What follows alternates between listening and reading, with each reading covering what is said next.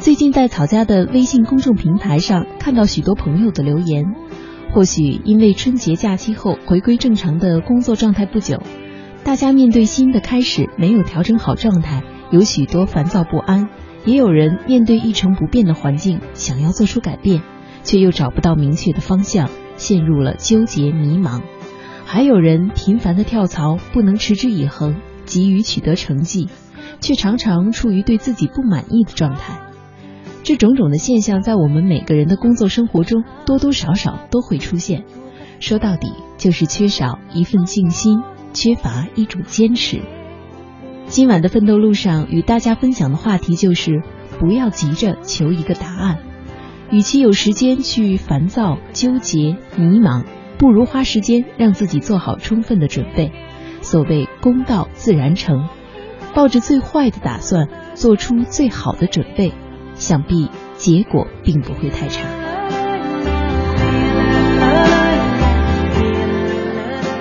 对于今天的话题，正在收听节目的你有什么想说的话，可以通过“青青草有约”的微信公众平台，或者是在新浪微博上找到“青青草有约”，通过私信或者是评论留言的方式加入到我们的互动中来。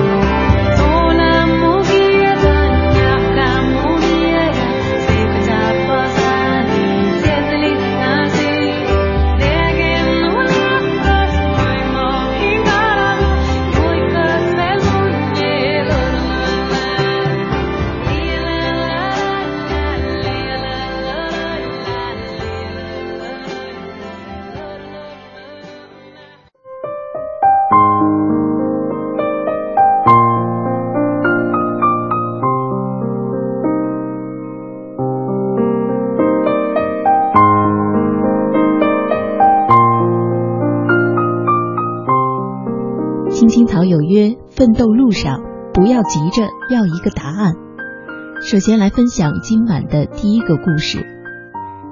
故事的题目是你人生最坏的结果，也不过是大器晚成。作者：洛洛利亚。最近忙得昏天黑地，处理完一大堆文件后，点开聊天工具，才发现一天前雪姨给我发了一条信息，还没有回复。最近你是不是很忙啊？总看不到你在线。最近忙得脚不沾地，看你昨天发的信息，我现在才有空回。昨晚又通宵了，一会儿早点下班。我这样回复他的信息。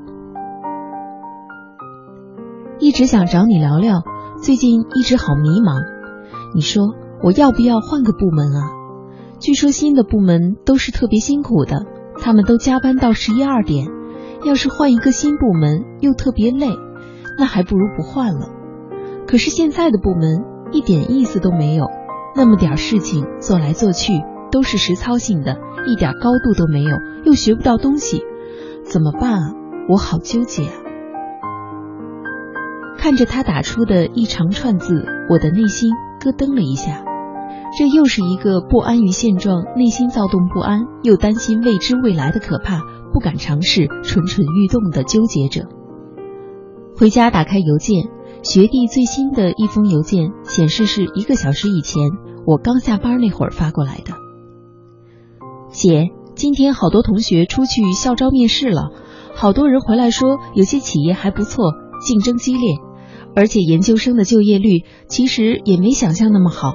我要不要先去跑一跑校招招聘会，还是先准备着考试？好纠结啊！现在感觉每天看书都看不进去，要是明年考不上，我又没有去参加校园招聘，最佳的找工作的时期就这么过去了，到时候会不会找不到好工作？他的状态跟我之前大四快毕业时候的状态差不多，那个时候我不也是这么抱着不甘心的心理，用着不专心的态度，在考研这条独木桥上横冲直撞，最后还是壮烈牺牲了吗？我可以给出什么建议呢？告诉他别着急，专心做一件事，总能把这件事做好。可是当初的自己不也是经历了惨痛的失败，才明白这山望着那山高的时候，已经是对自己不抱太大的希望了。给自己找退路，是在失败的时候给心里留一点小安慰。天资不够，别拿努力来凑。我们害怕去尝试，因为我们害怕失去。不去尝试，至少现状不会太差。我们总是告诉自己，要是换个环境，会不会比现在更差？要是换个工作，会不会比现在更累？于是我们就开始自己吓唬自己，会的呀。如果改变了现状，你要花更多的时间去适应，你要放弃现在的一些约定俗成，更会导致你可能要早起得更早，睡得更晚，圈子更新不相适应。然后好不容易鼓起的那点勇气，就被自己无情的拍熄在脑海里。在不久之后，沉浸在自己每天完成的一成不变的工作里，对自己说：“瞧，这样多好。”那么，我们人生最坏的结果是过成了自己最不想要的样子，还是我们都没有努力去尝试过，就觉得一定不会成功呢？我开始整理我要告诉雪姨和学弟的话。每一步选择，只要做了，朝着这个方向去努力，终究会成功。至少是你自己的成功。考研期间蠢蠢欲动的时候，我隔壁的一个学霸妹子曾经看到我好几天焦灼不安。她走过我身边的时候，说了一句话：“与其看着别人去做，不如自己做个了断。要是像你每天这样心不在焉的准备，研究生也不用考了。”你人生最坏的结果，也不过是没有过成你想要的样子。虽然当时非常气愤，被人看穿又无力反驳，后来发现自己没有在专业方面的优势，便收拾行装，跟着大家一起去面试。当我穿上西服，踩着黑皮鞋的时候，我暗暗告诉自己，既然选了这条路，就要孤注一掷的去完成的最好。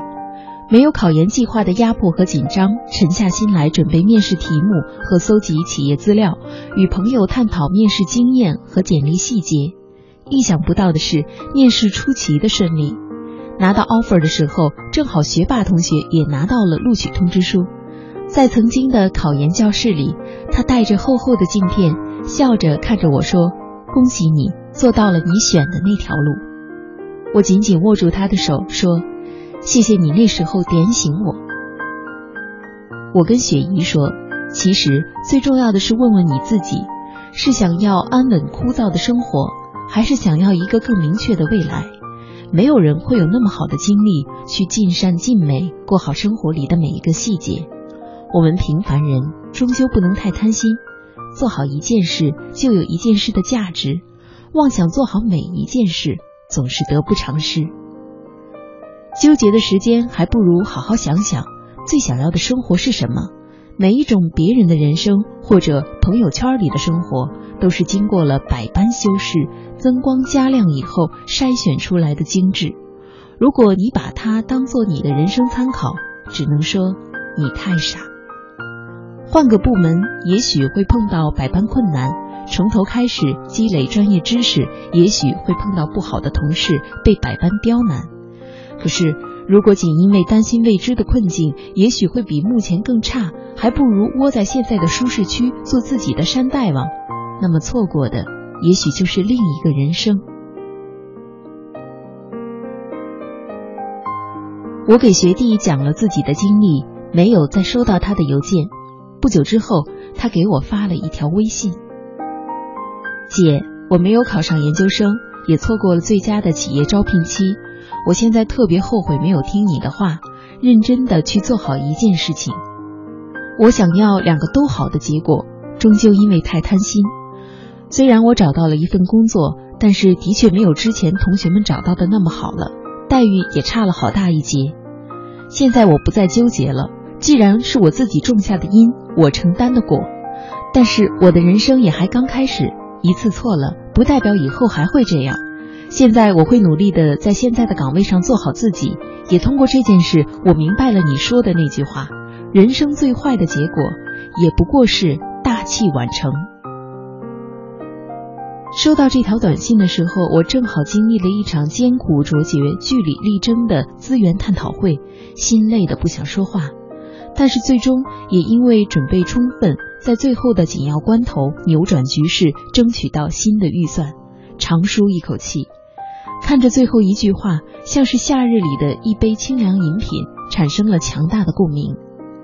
抬头看看外面车水马龙的世界，想起一句话：最痛苦的事不是失败，是我本可以去做到就好。如果不去做，这个遗憾可能会抱憾终身。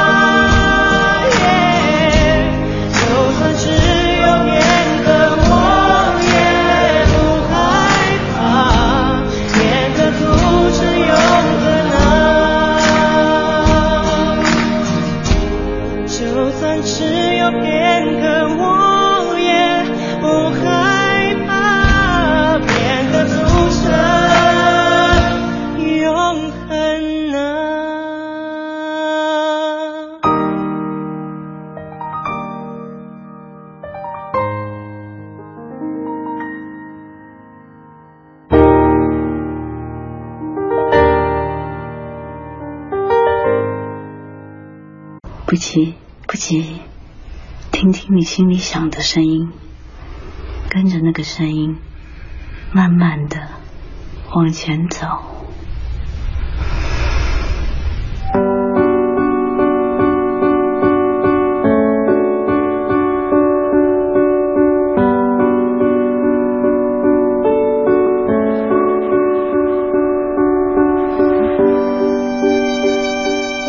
如今的你还有梦想吗？你还在为梦想而努力吗？如果梦想注定无法实现，你还会坚持吗？我们一直以为自己对梦想的坚持很纯粹，即使无法实现，它也会潜藏在我们内心的深处。它带给我们的每一种情绪。都会成为人生的一部分，无怨无悔，却不知道从哪一天开始，梦想并没有消失，它开始有些无关紧要，因为它追不上我们人生的脚步，它落在了人生队伍的后段。我们曾经以为蝴蝶飞不过沧海。是蝴蝶没有飞过沧海的勇气。多年以后，我们才发现，原来沧海之于蝴蝶，不是一片汪洋，而是心中迟蓝的等待。这等待经历时光的打磨，它曾藏在乌云之中，也曾躲在逆光的光晕里。它是我们心中最深处的召唤。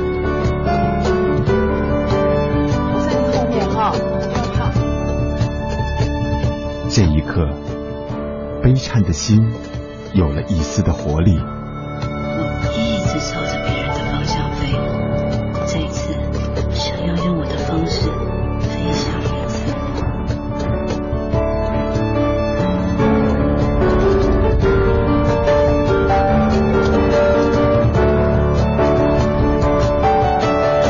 在生命之中，谁都会遇到逆光的时刻。但是不要忘记，那不过是换了一个角度而已。在坚持梦想的路上，我们都该做到，即使逆光，也要飞翔。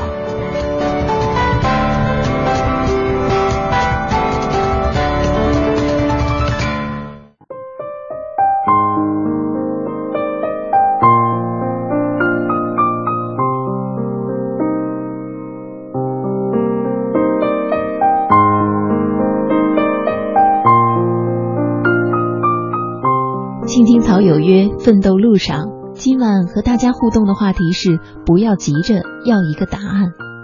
有些时候，我们用毕生的行动获得的一些感悟，想要用这些肺腑之言来警示别人，以避免他们重复前人走过的弯路。我们的初衷无可非议。然而，那些对你而言的经验，对别人来说，有些路必须亲自走过才明了。我们每个人总要从懵懂到明理。一步一步迂回的走过来，而这一步一步走来的过程，正是我们探索世界的过程。这个过程就是要把自己做的足够好。接下来送出今晚的第二篇文章：你足够好，上天才会眷顾你。作者张佳琪。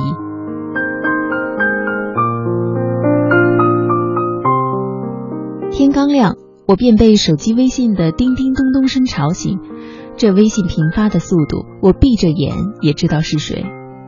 果然是我的表妹洛奇。洛奇已经到了德国，发来的照片上，莱比锡飘洒着小雪，却掩映不住她的美丽和洛奇的喜悦。祝贺你，洛奇！我说。他又发来一个飙泪的表情图和一个大笑的表情图。洛奇是钢琴专业毕业，他常常说自己的奋斗史就是一部血泪史。洛奇从小就显出与众不同的音乐天分，对音乐有独特的感悟和超乎常人的敏锐。他很幸运，从一开始便得到了良师指点。五岁的时候，父母为他买了第一架钢琴，之后甘愿倾其所有，只为女儿终能学有所成。洛奇在寒冬里，天还没亮就起来，猛搓冰冷的小手，让手指灵活，开始练琴。在酷热难耐的夏日，别的学生为捍卫偶像形象而在网上论战拼杀的时候，洛奇正苦苦地练琴到汗流浃背，甚至中暑。那些黑白键和一沓沓厚厚的琴谱，承载着洛奇多么美好的梦想和热望。甚至在大年三十，全国人民都举家欢庆，看着漫天的烟花庆贺新年，洛奇和父母还踏在奔波考学的火车上，或是他把自己关在琴房，紧张的备战即将到来的大考。他失去的不仅仅是年夜饭的温馨，还有很多很多。每年都能在新闻里看到艺考学生纷纷攘攘，每次看到这种镜头，我都会红了眼眶，因为太了解这壮观场景背后的辛酸。每一个学生都如我的表妹般让人心疼。所幸洛奇以专业课第一名、文化课第一名的优异成绩考入了理想的艺术院校，他离梦想近了一步，可是仍不轻松。别的学生进入大学就觉得进了天堂，缺课是常态。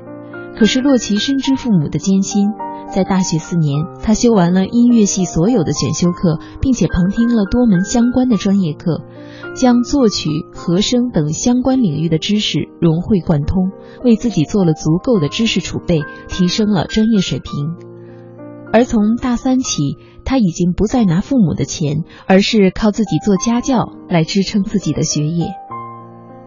艺术院校从来不缺女神，洛奇却是当年的一号神秘女神。别的学生常去喝酒唱歌，可这种事情从来不会在洛奇身上发生。倒是他的琴房永远有琴声。一次休息日，有一首曲子他弹了太多次，中午也没休息。第二天快日落的时候，老师敲开他的琴房，说：“洛奇，你这首曲子早就可以过了，别再弹了。”赶快去吃饭。老师实在听不下去了。这首曲子，洛奇整整弹了两天。因为洛奇的琴房在楼上，他老师的琴房就在他琴房的楼下。老师说，洛奇是他教学二十几年来教过的最出色的学生。可这“最出色”几个字，洛奇不仅仅是以自己超强的领悟力，更是用自己弹破手指的艰辛换来的。于是，洛奇获得了被留校的殊荣，而当年只有一个名额。工作以后，他仍然一边教课一边学习，他还报考了一个德语班学习德语，希望将来能有机会去德国，去贝多芬的故乡，感受音乐的神圣和豪迈。机会总是给有准备的人，或者老天眷顾这个一直很努力的女孩。在今年年初，他们学院和德国莱比锡音乐学院共同创办了中德艺术交流中心。他因为专业能力强，又能说一口标准的德语，而荣幸的成为了交流中心被派往德国莱比锡音乐学院的第一人。照片上的洛奇脸上洋溢着幸福的光芒，那是苦尽甘来后的喜悦和满足。此前我已经听过洛奇三场音乐会，每一场都令人震撼。相信不久。就会听到他下一场更高水准的音乐会。洛奇常常让我感受到一种生命的勃勃力量，他有梦想，也勇于追逐梦想。我们生活在一个最好的时代，也生活在一个最坏的时代。最好是因为机会无限多，最坏是因为到处人才拥挤。可是，你要足够好，上天才会眷顾你。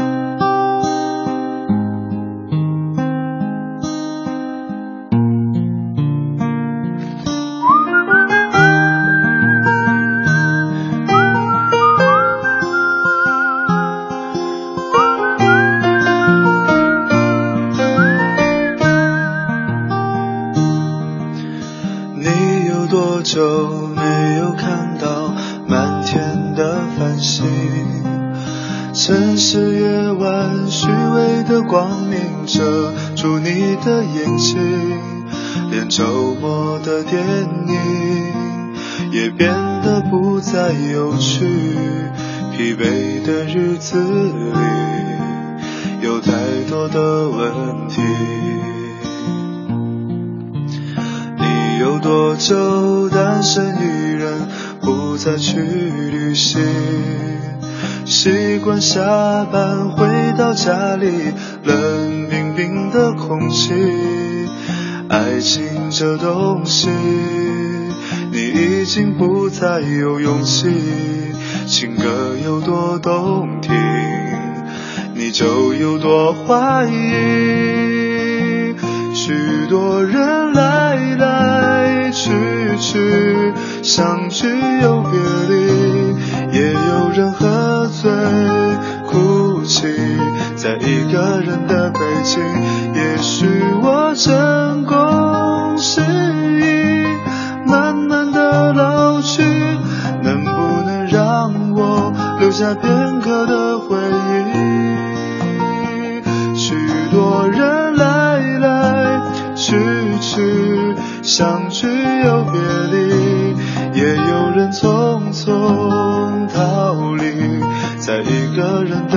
也许有一天，我们一起离开这里，离开了这里，在晴朗的天气。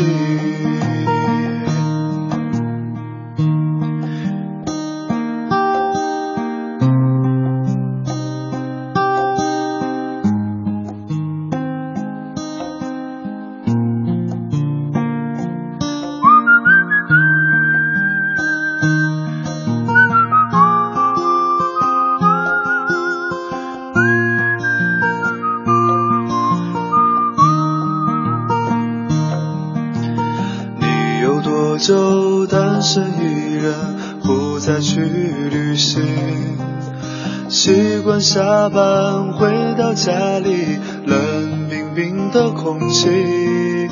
爱情这东西，你已经不每一天，每一分，每一秒，用独特的视角梳理天下新闻，用质朴的语言品味文化岭南，用动听的音符奏响华美乐章。听新闻，品文化。这里是 FM 八十七点八，一零四点九，AM 一二一五，中央人民广播电台华夏之声。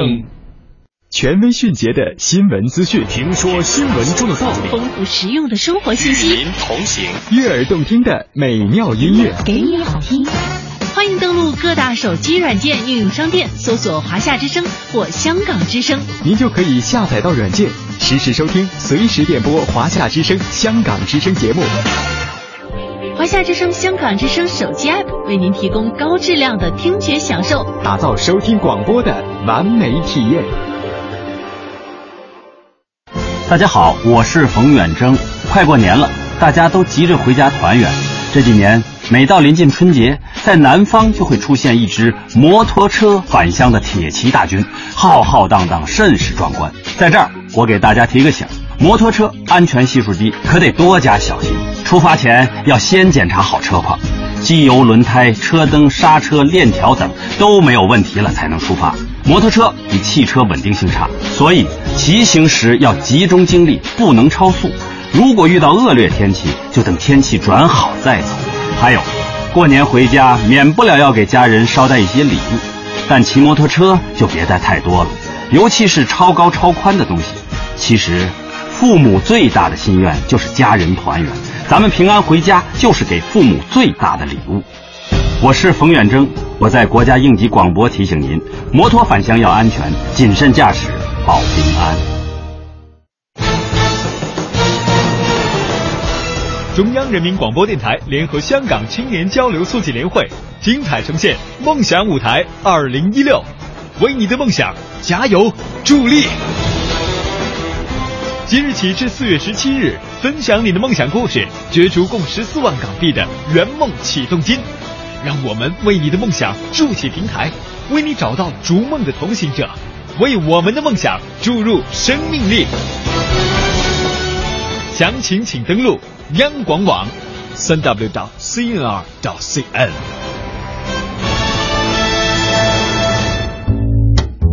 您正在收听的是《青青草有约》，FM 八十七点八，华夏之声，欢迎您继续收听。有一个孩子独自在外打拼，有成功的喜悦，也有更多奋斗的艰辛。可是，一直以来，在前进的道路中，面对困难，他始终选择微笑，去坚强面对，因为在他的背后有一个温暖的家。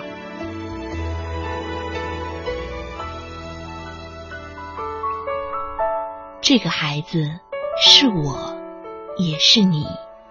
青青草有约，更是我们心底的那个家。每晚十点，在这里，让我们卸下一天的烦扰，洗去心中的尘埃。明天，我们一起轻松启程。话不停在吵，老板不停的闹，总逃不开工作表，做完了又来了，怎样也甩不掉。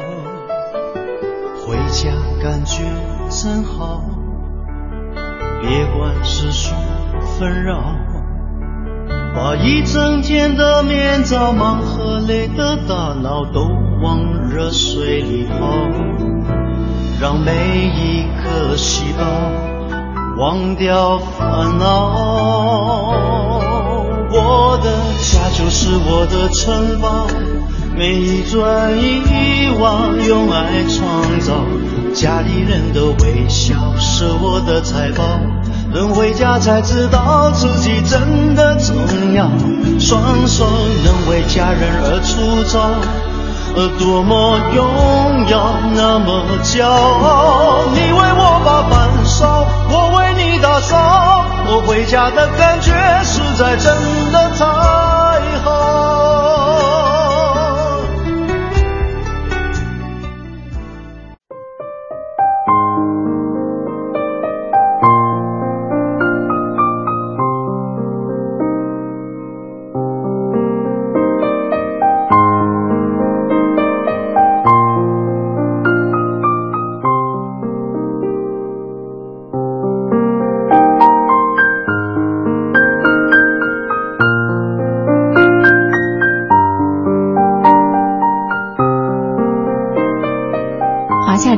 《青青草有约》奋斗路上，感谢大家的继续锁定收听，我是舒涵。今晚我们互动的话题是：不要急着要一个答案。之所以和大家分享这样的话题，是因为最近在草家的微信公众平台上看到了许多朋友的留言。或许是因为刚刚春节假期过后，大家回归正常的工作。在工作中，有很多人还没有调整好自己的状态，有许多人都反映出了烦躁、不安、纠结、迷茫这样的情绪。有很多朋友表示想要跳槽，可是又不知道接下来面对的会是什么。也有人说，觉得自己一直在坚持，一直在努力，可是为什么没有答案呢？没有得到想要的结果呢？于是就迷失了方向，想要寻找新的方向，可是又不知道这样的方向在哪里。我看到了许多这样的情绪，其实，在我们每个人的工作生活中，多多少少都会出现这样的情绪波动。那今晚的奋斗路上和大家聊这样一个话题，就是想说，我们与其有时间去烦躁、纠结、迷茫，还不如花时间让我们做得更好，做到充分的准备。所谓功到自然成，抱着最坏的打算，做出最好的准备，想必你所得到的结果并不会很差。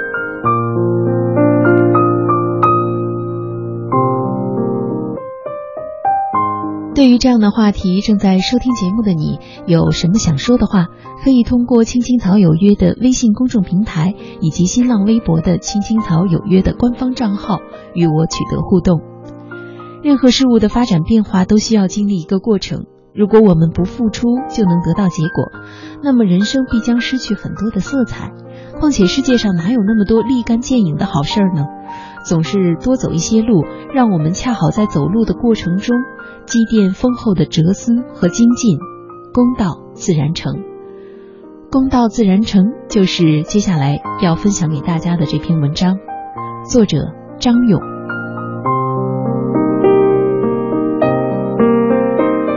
宋代大画家李公麟曾画了一幅《贤己图》，画的是一群赌徒正在赌博的情况。《贤己图》几经转手，最后为著名诗人黄庭坚收藏。一天，黄庭坚将自己收藏的《贤己图》给苏轼、秦观观赏。秦观对画中有些人物的神态感到不解，便问苏轼：“仁兄是书画鉴赏高手，我想请教，画中站立的那个人在喊什么呢？”苏轼看了一下，便不假思索地说：“这个问题不是很简单吗？那站着的是个福建人。”他在喊六，盆中已经有五个骰子，站立的那个人再喊出一个六，不就是满堂红吗？你凭什么说站着的那个人是福建人呢？秦观满腹疑惑地问。其他地方的人喊六都是合着嘴的，只有福建人喊六是张开嘴的，所以我判断他是福建人。苏轼细心地解释说。黄庭坚、秦观听了苏轼的分析，佩服得五体投地，对李公麟的画作更是推崇备至。李公麟的画作被称赞为天下绝艺，是因为他在绘画技艺上下足了功夫；而东坡先生能参透其画中玄机，则让我们更加佩服其画外的硬功夫。苏轼自小便是少有的聪明人。文坛领袖欧阳修读他的文章，都不由惊叹说：“吾当必此人一头地。”但他能有后来的成就，绝非自恃聪颖，而是着实下了一番苦功。苏轼小时候很贪玩，那时候读书绝非出自自愿，而是父亲逼出来的。他曾经写过一首诗：“夜梦嬉戏童子如，赋诗简则今走书。济公当避春秋余。”今乃举籍还庄出，坦然既悟心不舒，起坐有如挂钩鱼。意思是，他晚上做了一个梦，梦见自己回到了童年，父亲监督着他读书。有一天，父亲要出去办事，给他布置了一道家庭作业，就是把《春秋》这部史书读完。结果他因为贪玩，一看时间，父亲快回来了，可《春秋》读了还不到三分之一。那个着急呀，感觉胸口好像十五个吊桶打水，七上八下的，嘴上呢就好像有鱼咬了钩一样难受。这首诗写自什么时候呢？是被贬在海南时写下的。那个时候，苏轼已经六十多岁了，这么大的年纪，想起幼年读书时的情景，还心有余悸。当年他父亲的严厉程度，可见一斑。元丰三年，苏轼贬谪黄州，也就是今天的湖北黄冈市，为团练副使。他在黄州城东的一块坡地上建起了一个小屋，取名雪堂，自号东坡居士，开始用读书驱散人生的阴霾。司农朱载是苏轼来黄州后结识的一个文友。有一天，朱载来拜访苏轼。通报进去之后，很长时间也不见苏轼出来。朱载走也不是，留也不是，很是尴尬。过了足足有一个时辰，苏轼才走了出来。他向朱载道歉，说自己正在做功课，所以不能马上出来，非常失敬。朱载便问他做什么功课，苏轼回答说抄《汉书》。朱载大为奇怪，说：“以先生的才华，开卷一览就能够终身难忘，怎么还亲自抄书呢？”苏轼回答说：“不是这样的，我抄《汉书》已有三遍了，边抄边背。开始抄第一遍时，每段专抄三个字做题目；第二遍每段专抄两个字做题目；现在只抄一个字做题目，只要提起这个字，我就能接着往下背诵下去。”朱载非常惊奇，诗里说：“您能将所抄的东西让我看看吗？”苏轼拿出一册抄写的《汉书》，朱载随口念了一个字，苏轼应声背诵题下文字，没有一字差错。回到家后，朱载感慨地对他的儿子们说：“像苏轼这样天分很高的人，读书还这样勤奋，天资一般的人应更加努力才对啊。”儿子们听了，吓得直吐舌头。要知道，一部《汉书》将近七十五万字啊，抄写三遍，倒背如流，这等苦功，几人能为？不要总抱怨自己的天分不够，与其纠结于此，不如扪心自问：我的功夫下到了吗？当你敢给出自己一个肯定的答案时，相信你已经成功了，所有的设问已经。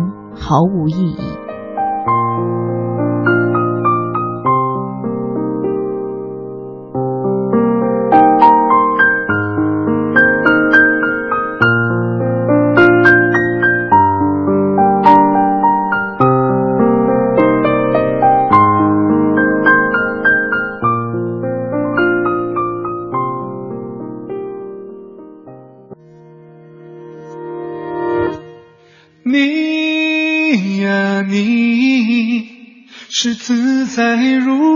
少年飞在天地间，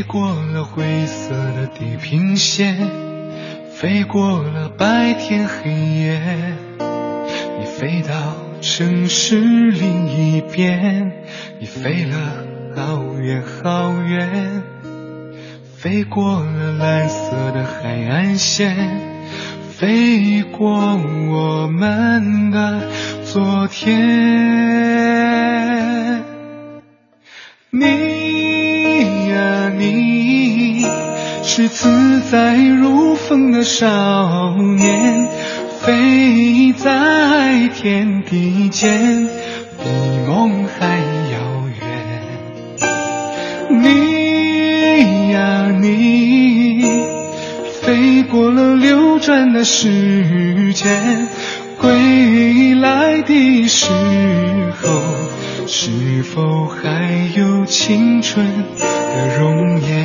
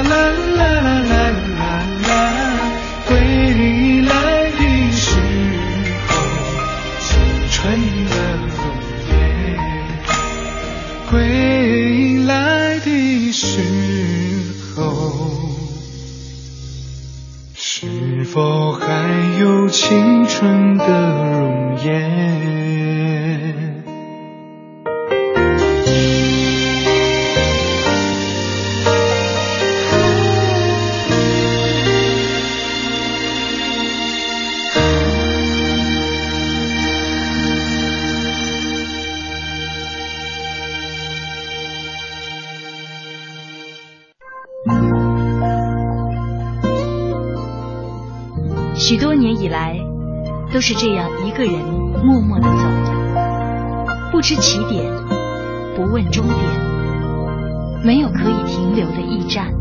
密密麻麻的高楼大厦找不到我的家，在人来人往的拥挤街道浪迹天涯。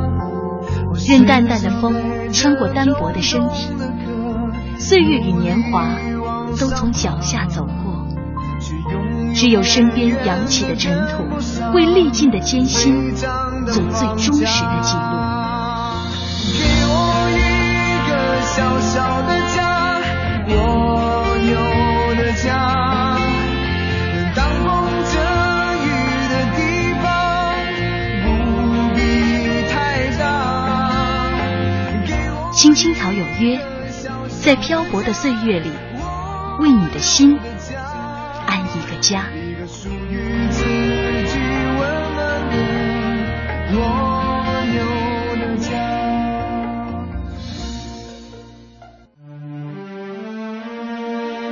整理行装，插上梦想的翅膀，用每一滴汗水凝结成勇气与力量，引领你到想去的地方。金青草有约，奋斗路上。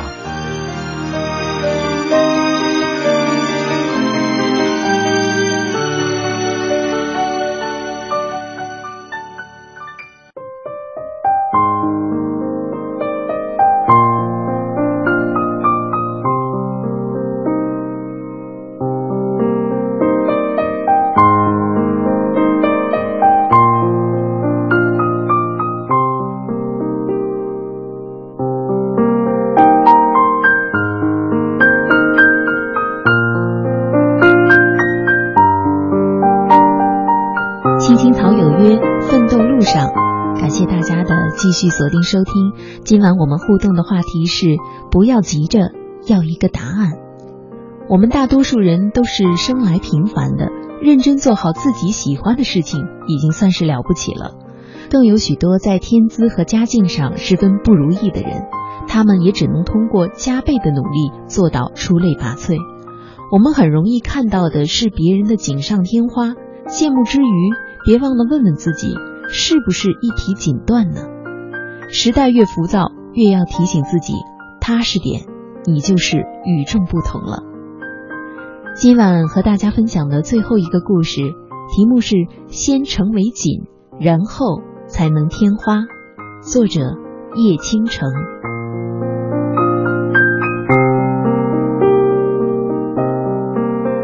蝶变往往要以时间作为交换。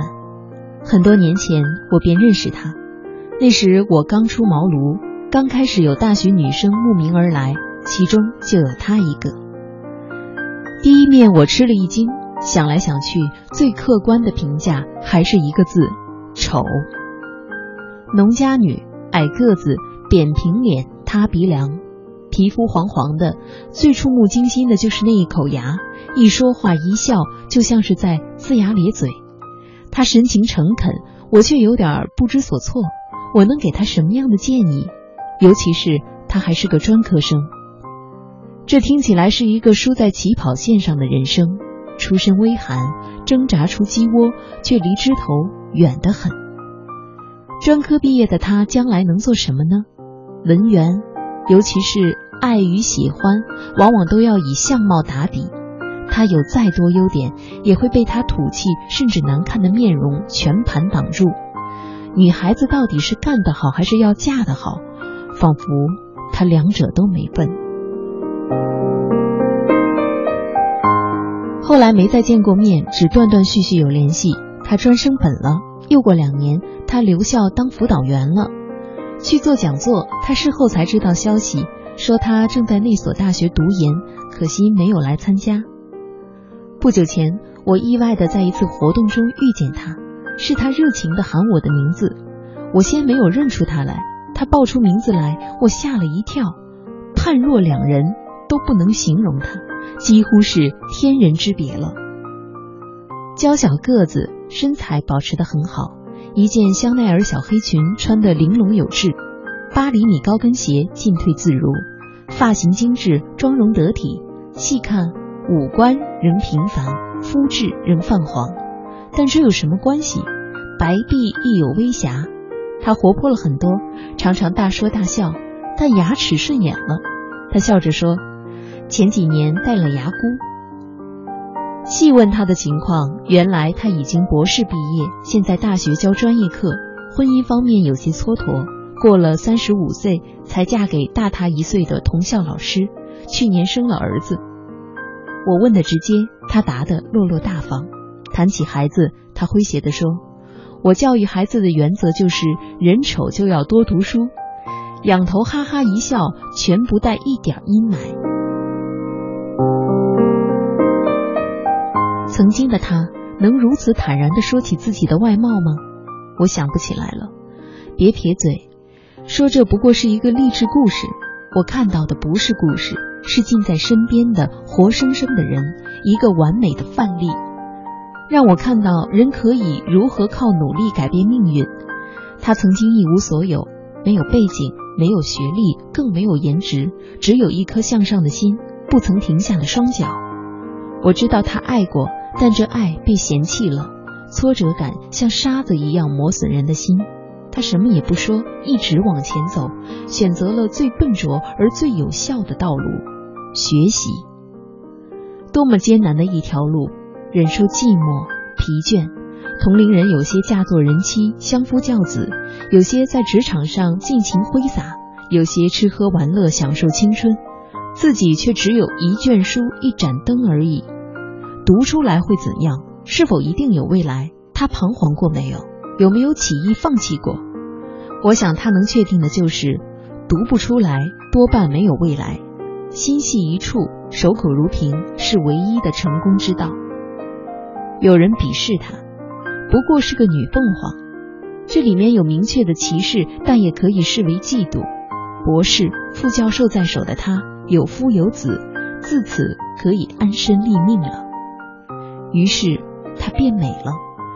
常听年轻女孩子说读书没有用，却是一个看脸的社会。还有人对我的观念不以为然，提升了自己又怎么样？还不是一样要被男人挑来挑去？皮肤也差了，年纪也大了，有什么优势？也许他们是对的，但我认识一个男人这么说：只有年轻男孩子才不管不顾，只挑漂亮小姑娘呢。男人到了三十岁上下都很现实，都愿意找家境好。工作好、能力强的，如果还长得漂亮，就更好了。除非天生丽质，生来就要成为艺术品，否则这世上大部分事物或者是人，其实都以实用为主，美貌只是锦上添花。所以，你得先成为锦。